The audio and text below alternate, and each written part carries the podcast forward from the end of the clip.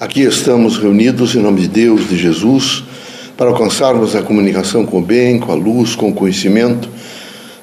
Pedimos a presença dos Espíritos bons, que possamos todos os dias fazer a reafirmação da vida, vivendo intensamente a força do bem, da luz e do desprendimento. Que todos nesse momento façam meditação, que procurem realmente compreender a significação da vida. Pai, reunidos em vosso nome, pedimos proteção. Que não nos falte todos os dias a disposição para acertar.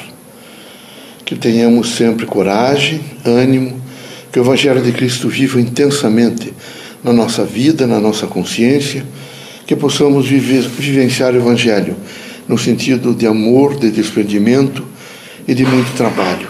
Que haja sempre em nós a consciência crítica para uma construção, sob todos os pontos de vista, possamos realmente exercer o amor, a fraternidade, que sejamos sempre fortes, lúcidos e compreensivos, que haja sempre em nós a dimensão crítica de viver intensamente, protegendo, respeitando e priorizando o próximo. Em nome de Deus, nosso Criador, Jesus Cristo, nosso Mestre, dos dias amigos e protetores, damos por aberto nosso humilde trabalho. Que assim seja.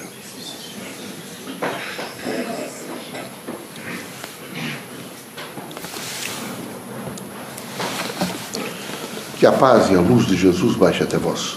Que as forças que emanam da sabedoria divina do Pai recaiam até o vosso espírito, penetre em vosso coração e brilhe sempre no vosso lar. Leocádio José Correia, boa noite. Que católicos, protestantes, espíritas, religiosos em geral, deem as mãos e lutem pelo mundo melhor. Que haja nesse momento em todos os irmãos a consciência que é preciso se desarmar nesse sentido de achar sempre o próximo como inimigo é importantíssimo que os irmãos estejam dispostos a descobrir sempre o bem, a vivenciar valor, os valores do bem e sobre todas as dimensões da vida, valorizar, se responsabilizar, ser responsável e viver intensamente a promoção humana. É difícil, os caminhos da Terra são muito difíceis. Aqui, todos estão reencarnados para um processo de aprendizagem. Por isso é necessário que os irmãos sejam pacientes, lúcidos, sejam críticos, mas de maneira nenhuma é, mordazes no sentido de destruir outra pessoa. É preciso, com paciência, educar e ser educado. É preciso que haja muita renúncia. Quem não tem renúncia voluntária sofre muito. É preciso que haja no coração, que na consciência dos irmãos, o perdão. Quem não perdoa vive, vive sempre com remorso.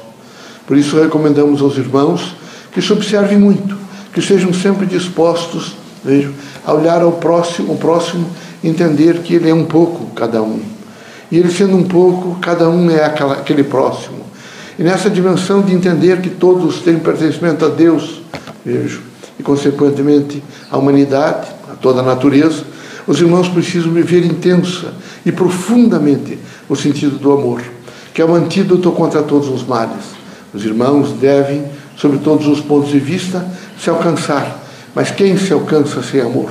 O amor realmente seja no sentido prático, ou seja, no sentido profundo do próprio sentimento, da afetividade, o indivíduo se realiza, o indivíduo se revela. Por isso propomos aos irmãos que os irmãos se revelem pelo amor, que sejam pacientes, compreensivos, justos, que na medida do possível entendam a grande significação de estar encarnado comecem também a compreender e fazer um esforço para ser bom. O bom é aquela criatura que é justo, íntegro, é aquele indivíduo que tem discernimento e que está sempre disposto a dizer não tem importância, amanhã será um novo dia, eu vou recomeçar.